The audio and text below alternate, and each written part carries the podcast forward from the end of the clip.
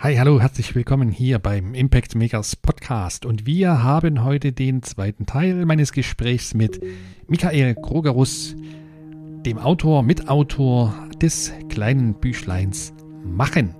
In dem Büchlein stellen der Michael und sein Partner Roman dir eine Menge Tools und Konzepte vor, wie du ins Machen kommst, was du tun kannst, um loszulegen und dran zu bleiben und um auch im Nachgang zu bewerten, was du da alles getan hast, was du tun kannst, um mit anderen Menschen oder andere Menschen dazu zu begeistern, das zu tun, was du gern möchtest.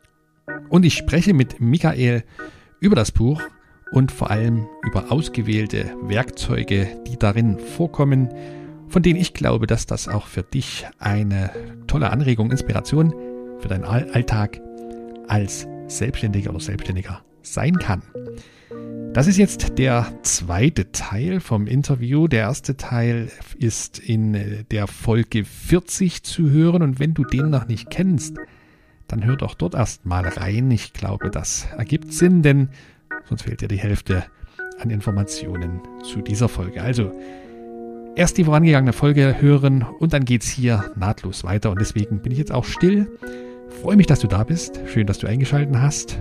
Und alle Links zum Thema findest du selbstverständlich wie immer in den Shownotes zu dieser Episode. Also kannst du ganz in Ruhe zuhören und dann im Nachhinein in deinem Podcast-Player auf die Shownotes klicken und dort findest du den Link zum Buch, den Link zu den Social-Media-Kanälen der beiden Autoren und natürlich auch deinen Link zum kostenlosen Erkundungsgespräch mit mir persönlich wo wir einmal über dich und deine Selbstständigkeit sprechen können, wenn du möchtest.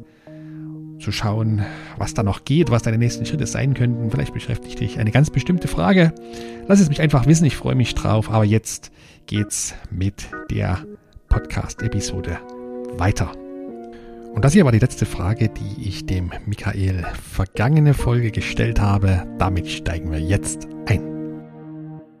Michael, wenn ich jetzt vor einer schwierigen Aufgabe sitze, die ich vielleicht auch schon eine Weile vor mir herschiebe ähm, und aber weiß, ich muss die machen, ich komme da nicht drum rum.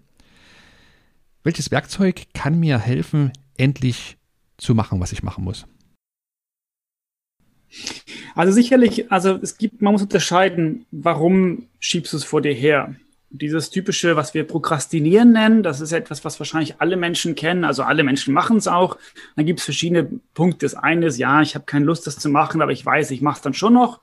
Das andere ist dieses wirklich chronische Prokrastinieren, wovon ja besonders Jugendliche betroffen sind, aber auch, ich glaube, man schätzt so, dass 20 bis 30 Prozent der Erwachsenen das eben auch machen.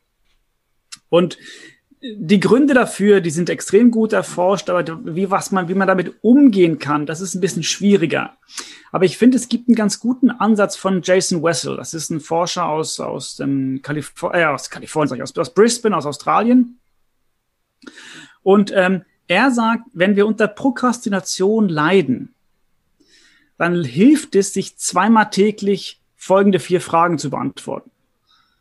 Die erste Frage ist, wie wirst du dich fühlen, wenn du die Arbeit nicht erledigst?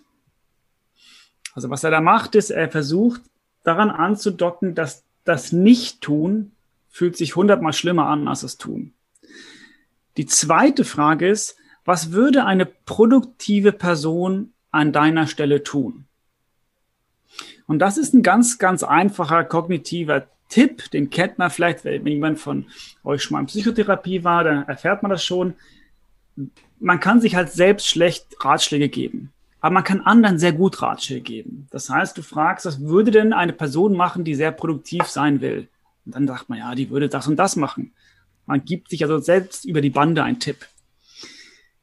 Die dritte Frage ist, wenn du eine Sache tun könntest, um das Ziel pünktlich zu erreichen, was wäre das? Also wieder nicht alles lösen, mach mal einen kleinen Schritt. Also was wäre jetzt ein Schritt, den du machen könntest? Dadurch raubt man sich so ein bisschen das Gefühl, oh Gott, das ist ein Riesenberg vor mir, bis ich die Semesterarbeit fertig habe. Und eben dann das nächste ist der Fortschritt. Was ist der unmittelbare nächste Schritt, den du tun solltest?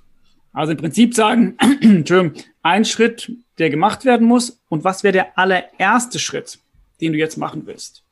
Das heißt, dieser Jason Wessel hat im Prinzip versucht, das Thema einmal auf so einer psychologischen Ebene anzufassen, zu fragen, wie, wie würde es dir denn gehen, wenn du das nicht machst? Ja, sehr schlecht wahrscheinlich. Und auf der zweiten Ebene, was sind denn eigentlich die Sachen, die du machen musst? Und die versucht runterzubrechen. Und diese Technik, die hat, glaube ich, auch eine App dazu entwick entwickelt, die erinnert dich zwar pro Tag mit so einer Nachricht, dass du diese Fragen stellst. Und in seiner Untersuchung hat das sehr gut funktioniert. Ich selbst habe es auch dann ausprobiert und fand es ganz interessant, weil die Fragen extrem praktisch sind, wenn man sich die in einem Moment stellt, in der man wirklich prokrastiniert. Und es erinnert dich sehr stark daran, dass das, was du gerade machst, totaler Quatsch ist. Also erstens, die Aufgabe ist gar nicht so schlimm und zweitens, du weißt ja ganz genau, was du machen müsstest. Und indem du daran erinnert wirst, wie von einem guten Freund, fängt man, so die Theorie, dann an, das zu machen. Ihr habt euch nicht nur damit befasst, ähm, was hilft, endlich loszulegen. Also das ist jetzt zum Beispiel ein Werkzeug oder ein, zwei Werkzeuge gewesen. Da gibt es noch ein Dutzend mehr dazu. Mhm. Ihr sprecht aber auch darüber oder schreibt darüber, was ich tun kann, bevor ich etwas mache. Mhm. Gibt's, äh, welches Werkzeug hast du persönlich dort schon für dich gefunden, was dir hilft, etwas vorzubereiten, was du machen möchtest? Also sicherlich sind wir da im Thema von dem, was wir ähm, vorhin schon besprochen haben, ähm, das sogenannte Scheduling, dass man sich überlegt, es ist ja diese To-Do-Listen-Form, das kennen alle. Und es ist relativ einfach, dass es bestimmte Techniken der To-Do-Liste gibt, die funktionieren besser als andere. Also die einfachste Form der To-Do-Liste ist die zu sagen, ich schreibe mir die fünf Dinge auf, die ich machen muss. Ich fange oben an und ich gehe erst weiter, wenn ich einen Punkt erledigt habe. Und den erledigten Punkt streiche ich durch. Und das hat eine, das ist eine total einfache Aufgabe. Es hat ein unglaubliches, löst unglaubliche Glücksgefühl aus, das zu machen. Dann eine, sagen wir mal, etwas kompliziertere Übung wäre zu sagen, ich schreibe die To-Do-Liste am Abend. Also nicht am Morgen erstmal beginnen und auflisten, was man alles machen muss, sondern am Ende des Tages im Prinzip schauen, was ist nicht erledigt worden, das aufschreiben und weglegen. Die Idee da ist, dass man im Prinzip besser schläft, weil man nicht im Kopf überlegt, oh, was muss ich als morgen erledigen? Und zweitens, dass man nicht den Tag beginnt mit der Planung, sondern die Planung sozusagen acht Stunden oder zwölf Stunden nach hinten verschiebt. Das heißt, wir, wir versuchen wegzukommen von diesem morgens bis abends arbeiten und sondern stattdessen wir sagen wir, das ist ein Zeitverlauf, das geht ein bisschen ineinander über. Und ich beende den Tag damit, dass ich schon weiß, was am nächsten Tag passieren wird. Und dann sozusagen die dritte Stufe des, des, des To-Do-Listen-Arbeitens, um, um, um das Machen zu planen sozusagen, ist, dass ich dann nicht nur sage, was habe ich vor, sondern auch, wann will ich es machen und wie lange brauche ich für jede Aufgabe. Also das typische Beispiel ist, dass wenn ich einen Zahnarzttermin habe, dann weiß ich ja auch, der dauert 30 Minuten. Und dann trage ich da, oder 45 Minuten, dann trage ich das ja in meinem Kalender ein. Aber wir sollten, das ist also eine Empfehlung von einem Forscher, eigentlich alle Aufgaben zeitlich definieren. Also wenn da steht, einen Brief schreiben an meine Mutter, warum gebe ich denen keinen Zeitpunkt? Äh, keine, keine Zeitlänge. Meistens schreiben wir nur die Punkte auf, die gemacht werden müssen. Und diese Idee ist zu sagen, du musst verstehen, dass die Aufgaben viel Zeit brauchen. Und es ist hilfreich, sich auch Zeit zu geben für jede Aufgabe, damit der Tag nicht so überladen wird mit 80 Sachen, die man gemacht hat, von denen man vielleicht nur ein Drittel schafft. Wie gut funktioniert das für dich? Hast du dieses Vorgehen also mit äh, am Abend des Vortages schon den nächsten Tag strukturieren und das Zeitportionieren von deinen Aufgaben schon so richtig verinnerlicht? Also sehr gut funktioniert, finde ich, das am Abend aufschreiben. Und zwar ist es ja äh, eine zweigeteilte Übung im Prinzip. Man guckt zum ersten Mal, was habe ich gemacht am Tag, was irgendwie auch gut ist. Das schließt den Tag so ein bisschen ab. Und zum anderen, was muss morgen gemacht werden? Und ich finde es tatsächlich eher so eine Art Entspannungs- oder Tagesabschlussübung, dass man ähm, sagt, okay, jetzt bin ich ja wirklich fertig. Ich muss nicht mehr über den vergangenen Tag nachdenken, aber auch nicht über den morgigen, sondern ich habe jetzt Feierabend. Das heißt nicht abends im Bett das machen, sondern wirklich abends, wenn man sozusagen den Computer zuklappt, dann nochmal kurz aufschreiben. Das hat für mich gut funktioniert. Und das Lustige ist ja auch, dass viele Menschen sagen, mein Tag ist so, wird durcheinander geworfen von tausend Themen, die auf mich reinprasseln. Ja, das stimmt. Aber es stimmt irgendwie auch nicht. Denn relativ vieles wissen wir im Voraus. Und wir müssen einfach schauen, dass wir das auch aufschreiben. Das heißt, man kann auch kurz auf den Kalender gucken und sagen, ah, morgen passieren diese drei Themen. Okay, ich bin dafür vorbereitet, fertig. Und jetzt habe ich meine Ruhe. Das hat gut funktioniert. Das zweite, dieses sogenannte Scheduling, wo man im Prinzip versucht zu lernen, wie lange brauchen eigentlich Aufgaben, da bin ich sehr schlecht drin. Ich habe gemerkt, dass ich ähm, das oft unterschätze. Also vor allem, ich, ich arbeite ja hauptberuflich als Journalist und dass ich da manchmal denke, ja, der Text, der braucht fünf Stunden und dann merke ich ja natürlich, es ist fast unmöglich, das zu, das zu berechnen, wie lange diese Zeit geht. Hingegen, was ich gemacht habe, ist mir eigentlich die Regel aufzustellen, alle Dinge dauern länger, als ich denke. Und die Dinge dauern auch noch länger, als ich denke, dass sie, dass ich, dass sie dauern werden. Das heißt, ich habe mir neuerdings so eine Art Drittelregelung zugelegt, dass ich mir für alles, was ich geplant habe, sage, Abgabetermin für mich ist immer eine Woche früher, damit ich dann noch eine Woche Zeit habe. Und auch da kann man sich wieder ein bisschen bescheißen. Aber ich fand so als Grundidee, die Einsicht, dass alles länger dauert, fand ich schon mal ein bisschen hilfreich. Ich muss ein bisschen schmunzeln, weil mir das ähnlich geht. Also ähm, meine Erfahrungen diesbezüglich sind vergleichbar mit deinen. Ähm, es tut mir sehr gut tatsächlich nach getaner Arbeit sozusagen zum einen den Tag zu reflektieren und gleichzeitig dabei eben den nächsten schon ein bisschen vorzustrukturieren. Und gleichzeitig fällt es mir mindestens genauso schwer wie dir, Zeiträume sinnvoll zu schätzen, die bestimmte Aufgaben in Anspruch nehmen werden.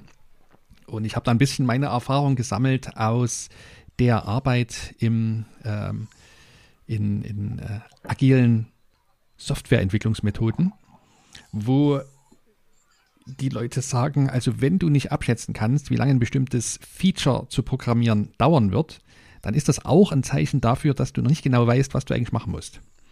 So, das habe ich mir ein bisschen angenommen. Das heißt, wenn ich so überhaupt keine Ahnung habe, wie lange ein bestimmtes, eine bestimmte Aufgabe dauern wird, dann gehe ich nochmal in mich und sage, hast du eigentlich schon genau verstanden, was du da wirklich alles machen musst? Und stelle dann meist fest, nee, hast du nicht. Und das ist dann für mich oftmals Anreiz zu sagen, gut, dann muss ich mir das nochmal genauer überlegen oder ist es tatsächlich überhaupt eine Aufgabe oder ist es schon eher ein Projekt?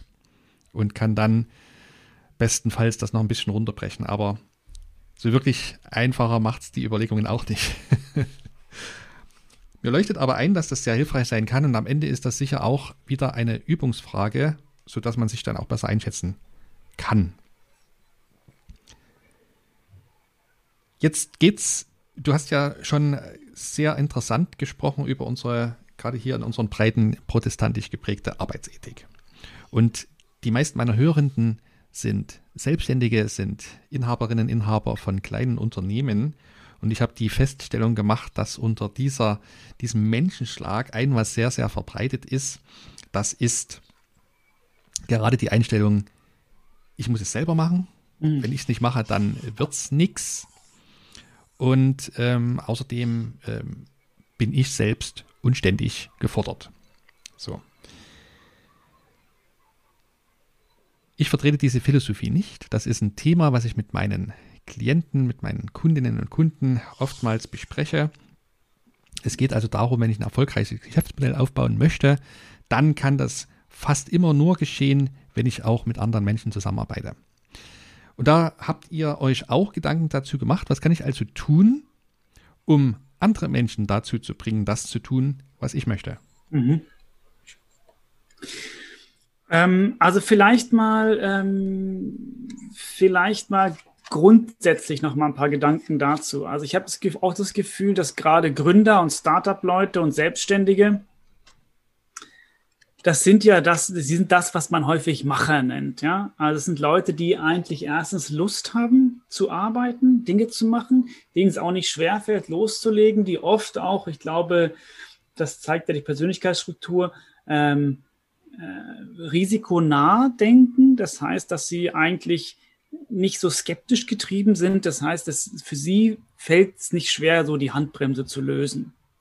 Und das durch ein bisschen, das, das kommt mit einem Preis. Also wir, einerseits können sie sehr viel, andererseits ist richtig, wie du gerade gesagt hast, dass dann, was damit einhergeht, ist so manchmal so ein Kontrollmechanismus. Man glaubt dann alles selbst nochmal überprüfen zu müssen, wo ich mal sehr viel Zeit verliert. Und zweitens auch das Gefühl, dass man es immer alles selbst machen muss. Und ähm, da finde ich eigentlich am interessantesten die Untersuchung, die gezeigt hat, dass das Entscheidende ist eigentlich Vertrauen. Also Vertrauen darauf, erstens mal, dass andere das auch können und zweitens, dass du es eh nicht perfekt machen wirst. Also du, diese Perfektion ist ja so ein bisschen so eine Art Illusion. Wir, wir streben sie zwar an und diese Akribie, mit der wir sie anstreben, ist wichtig, um gut zu arbeiten, aber de facto ist es eigentlich ein ständiger Prozess der Überarbeitung. Und ich glaube, dass das eine Erkenntnis ist. Ich habe das mir selbst auch äh, beim Schreiben aneignen müssen, ehrlich gesagt. War ein längerer Prozess, dass ich nicht wahrscheinlich den perfekten Text schreiben werde, sondern eher sagen muss, es geht darum, in so Zwischenschritten. Vielleicht zeige ich es mal jemanden, dann überarbeite ich es nochmal, dann geht's weiter, dann geht's in Druck, dann bin ich aber unzufrieden, dann gucke ich mir nochmal an, finde den nicht so gut, aber das ist okay weil die Wirklichkeit, die wird nie perfekt sein. Und das eher Wichtige ist, was nehme ich daraus mit für den nächsten Text? Und ich finde diesen Prozess, das ist ja eigentlich ein Bild aus dem ähm, Rapid Prototyping, was sicherlich viele von den Hörenden kennen. Die Idee zu sagen, also ist ja dieser Spruch lieber nicht so gut als nicht auf dem Markt, aber es bedeutet ja eigentlich, ich will Feedback haben. Ich mache etwas, hole mir Feedback ein, baue das ein, gib, mach noch eine Runde, dieses agile Arbeiten. Aber im agilen Arbeiten steckt eben auch der Gedanke, du brauchst mehr Leute als dich selbst. Du brauchst jemanden, der Feedback gibt. Du brauchst auch jemanden, der dir hilft, das zu verbessern dann. Und das sind so Prozesse, glaube ich, die man üben muss. Und die gehören eben auch genauso zu machen wie das selbst loslegen. Spannend. Wenn ich das denn für mich erkannt habe und wenn ich verstanden habe, ich brauche beispielsweise das Feedback und die Mitarbeit von anderen Menschen, um voranzukommen, um meine Ziele zu erreichen. Hast du da noch ein Werkzeug, was du empfehlen kannst, um wirklich, ähm, ja, das mir hilft, andere Menschen dazu zu bringen, eben das zu tun, was ich möchte? Ja, da gibt es natürlich sehr vieles. Also ein ganz kleines, kleines Werkzeug, was, was wir damit reingenommen haben ins Buch, was eigentlich aus der Kommunikationstheorie stammt, was wir super spannend finden, ist, dass man sollte nicht Entschuldigung sagen, äh, nicht Entschuldigung sagen, sondern Danke. Das ist eine ganz äh, lustige Studie von ein paar ähm, Studenten vor ein paar Jahren gemacht. Sie haben untersucht, wie reagiert man, wenn der Kellner zu spät zum Tisch kommt und entweder sagt, tut mir leid, dass Sie warten mussten, oder danke für Ihre Geduld. Und die Erkenntnis war, dass der Kellner, der Danke für Ihre Geduld gesagt hat, mehr Trinkgeld bekommen hat als der andere. Und das ist eine ganz interessante Forschung. Ähm, und ich finde, man könnte das ja alle, ich würde alle mal auffordern, das zu machen beim nächsten Zoom-Meeting wenn ihr zwei Minuten zu spät seid, sagt nicht, oh, Entschuldigung, sondern danke, dass ihr gewartet habt. Weil das aktiviert offensichtlich das Gefühl, äh, dass man, also wir werden lieber, man wird lieber bedankt, als dass man das Gefühl bekommt, oh, der andere hat was falsch gemacht. Also man will lieber sich wohlfühlen, beim etwas Gutes gemacht zu haben, anderen vergeben zu müssen, weil er was falsch gemacht hat. Und das ist so eine kleine Herangehensweise, die mir aufgefallen ist in der Zusammenarbeit, dass man im Prinzip, wenn man es jetzt mal übersetzt in der Zusammenarbeit, nicht sagt, könntest du bitte das und das machen, sondern eigentlich sagt, äh, danke, dass du das und das so gut gemacht hast, kannst du mir hier helfen. Also eigentlich beginnen mit einem Dank für etwas, anstatt mit einer, mit einer Aufforderung oder einem, einer, einer Bitte an jemanden. Und das ist so eine kleine Technik, äh, wir haben das aus Spaß ein bisschen ausprobiert, die wirklich Wunder bewirkt. Und ähm, es erinnert mich persönlich auch sehr daran, dass eben die, wir Menschen äh, sind äh, sprachliche Tiere. Also wir funktionieren extrem über die Kommunikation und das sind manchmal sind es nur Worte, die ganz viel verändern können. Kleines Beispiel, wie man mit Leuten zusammenarbeitet. Finde ich sehr spannend. bitte. Und habe ich äh, tatsächlich auch, glaube ich, sogar aus eurem Buch für mich wahrgenommen und nutze das auch in meiner alltäglichen Kommunikation mittlerweile.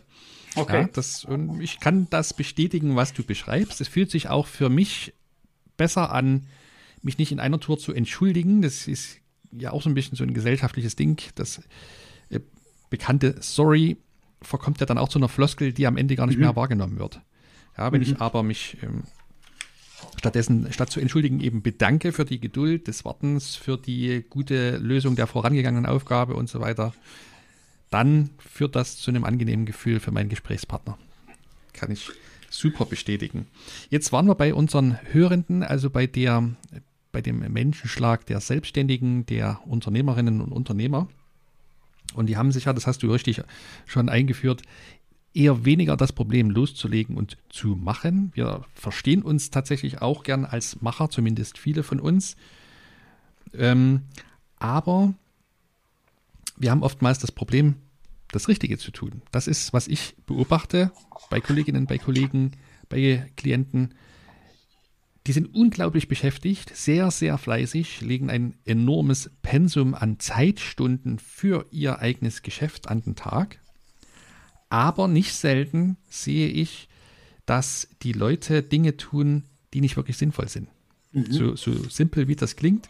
Also die Beobachtung ist oftmals, dass extrem viel Arbeit, Fleiß, Eifer und Energie in die falschen Dinge reingeht.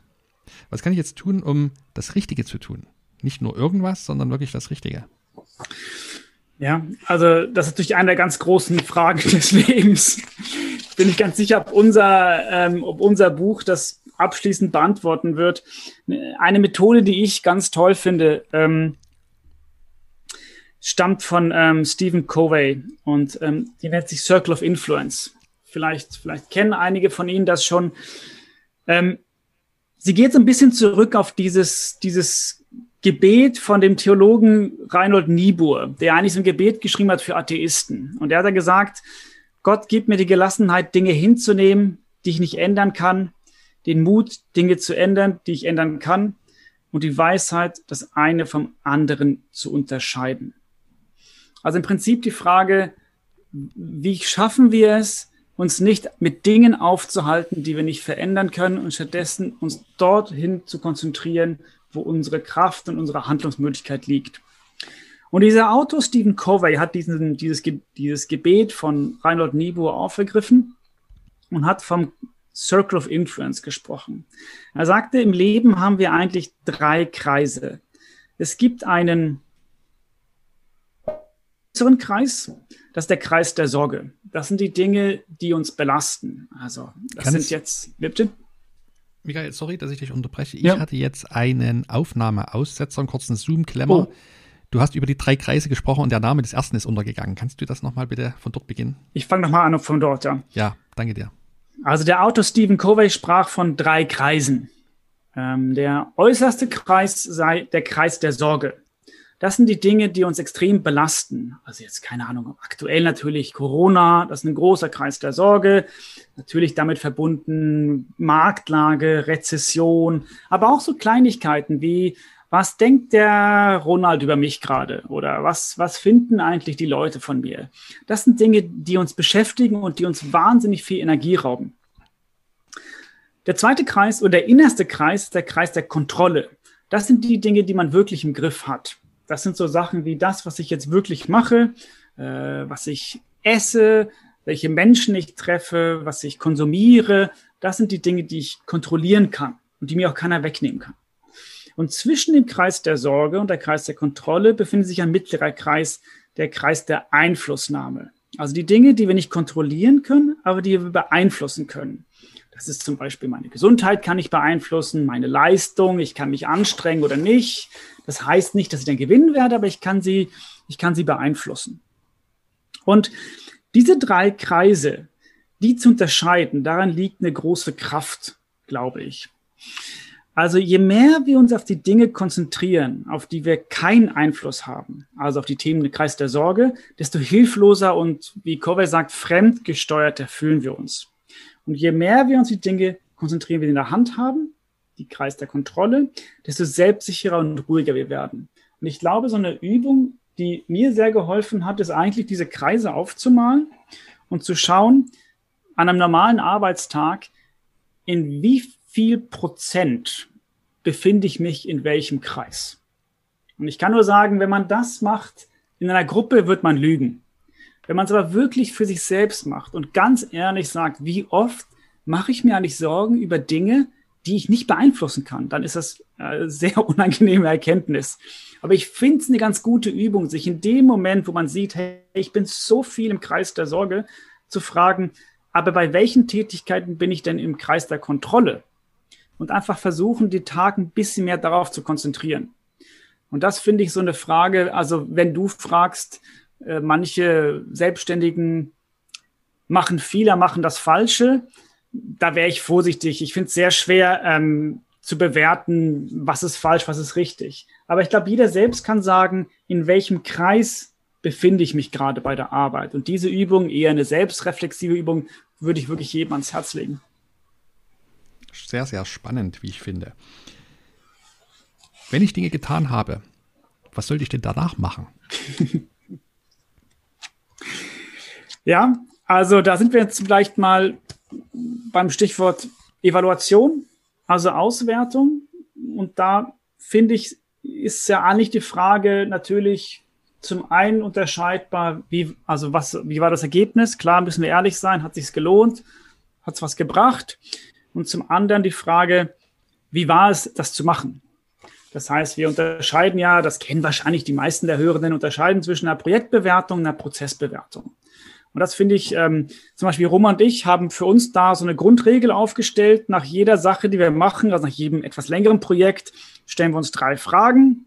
Wir fragen uns, hat es Spaß gemacht? Haben wir damit Geld verdient? Und hat es eine positive Wirkung gehabt? Für uns oder für andere?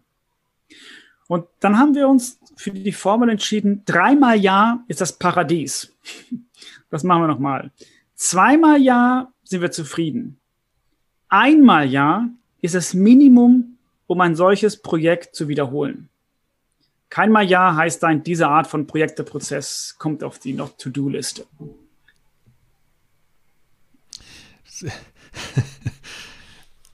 Ja, ist interessant. Ich finde das wirklich cool, wie ihr strukturiert dann auch selber eure Werkzeuge einsetzt und die Erfahrung dazu sammelt.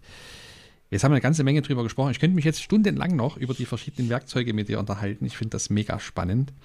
Aber ich möchte natürlich meinen Hörenden auch nicht vorenthalten, wann und wo sie selbst sich euer Büchlein zulegen können. Das ist seit Anfang August im Handel oder habe ich das äh, falsch verstanden? Ende August. Ende August. Mhm. Okay, das heißt, es gibt es aber jetzt schon zu kaufen? Ja, es gibt zu kaufen im, genau. im, im Handel, ja. Wir haben heute den 30.08., wo wir die, dieses Interview aufzeichnen. Die Folge erscheint etwas später. Nicht, dass du dich dann wunderst, lieber Hörer, liebe Hörerin.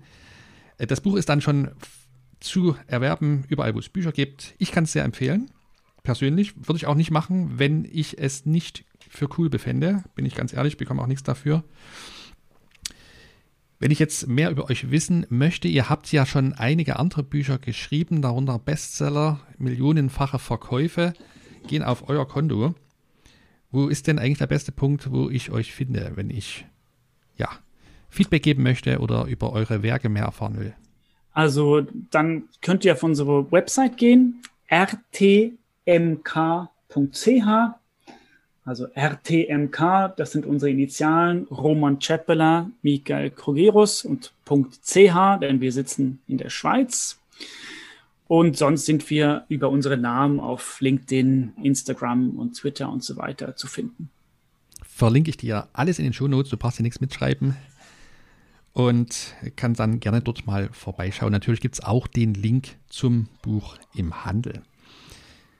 Welche von den 41 Techniken, die ihr im Buch beschreibt, wendest du selbst noch regelmäßig an? Wir haben ja jetzt schon über einige gesprochen, aber welche davon ist vielleicht die, wo du sagst, das ist auch eine, die mich sehr vorangebracht hat und ich nutze die wirklich ja täglich? Also täglich, da wäre es wär toll, wenn ich das könnte. Aber was ich eine ganz tolle Methode finde, ähm, das hat ein ehemaliger Chef mich drauf gebracht, Benno Macci. Das ist das sogenannte Compartmentalization. Das ist ein bisschen komplizierterer englischer Ausdruck. Man kann das oder wir haben das auf Deutsch wahrscheinlich falsch übersetzt, den Schubladisieren. Das heißt nicht Schubladen denken, sondern das heißt ein Ding nach dem anderen machen. Das heißt, dein ganzer Arbeitstag, dein ganzes Leben eigentlich ist ein großer Schrank mit verschiedenen Schubladen. Das heißt, die eine heißt vielleicht Mathe üben mit der Tochter, die andere heißt Strategie 2022. Und unser Arbeitsalltag oder unser ganzes Leben besteht daraus, eine Schublade zu öffnen, da drin zu arbeiten, sie zuzumachen und die nächste zu öffnen. Und Compartmentalization bedeutet, während du eine Schublade aufhast, mach nicht eine zweite auf. Also versuch dich zu konzentrieren auf das, wo du gerade bist. Man kann es wie einen Raum vorstellen. Man geht rein in einen Raum, arbeitet eine bestimmte Zeit, Stichwort Scheduling, an dieser Aufgabe. Wenn der Wecker klingelt, gehst du raus, machst die Tür zu, atmest kurz durch und gehst zur nächsten Schublade. Und das ist etwas, was ich sehr viel falsch mache. Ich bin in Schublade A, aber mein Kopf ist noch in Schublade D. Und äh, mein Plan ist schon Schublade L. Das heißt, ich bin überall, aber nirgends. Und ich finde diese Erinnerung daran, versuch doch jetzt gerade das eine zu machen und nicht währenddessen schon zu planen, was du als nächstes machen musst. Das finde ich eine tolle Übung, gelingt mir nicht, aber da will ich hin. Erinnert mich stark an das Konzept der allgegenwärtigen Achtsamkeit. Ist sicherlich vergleichbar und eine reine Übung, die sehr hilfreich sein kann und genauso schwer ist wie du sie gerade beschreibst. Und gibt es jetzt eigentlich von den, von den Techniken, die du beschreibst, wir haben ja auch darüber gesprochen, dass das Werkzeuge sind. Nicht jedes Werkzeug ist für jeden gleich geeignet. Man muss ausprobieren, man muss versuchen, Gewohnheiten zu entwickeln, um zu verstehen, funktioniert das oder nicht. Gibt es von den Techniken aus eurem Buch eine Technik, die für dich so überhaupt gar nicht funktioniert hat, wo du dir viel mehr versprochen hast, was aber für dich nicht funktioniert hat?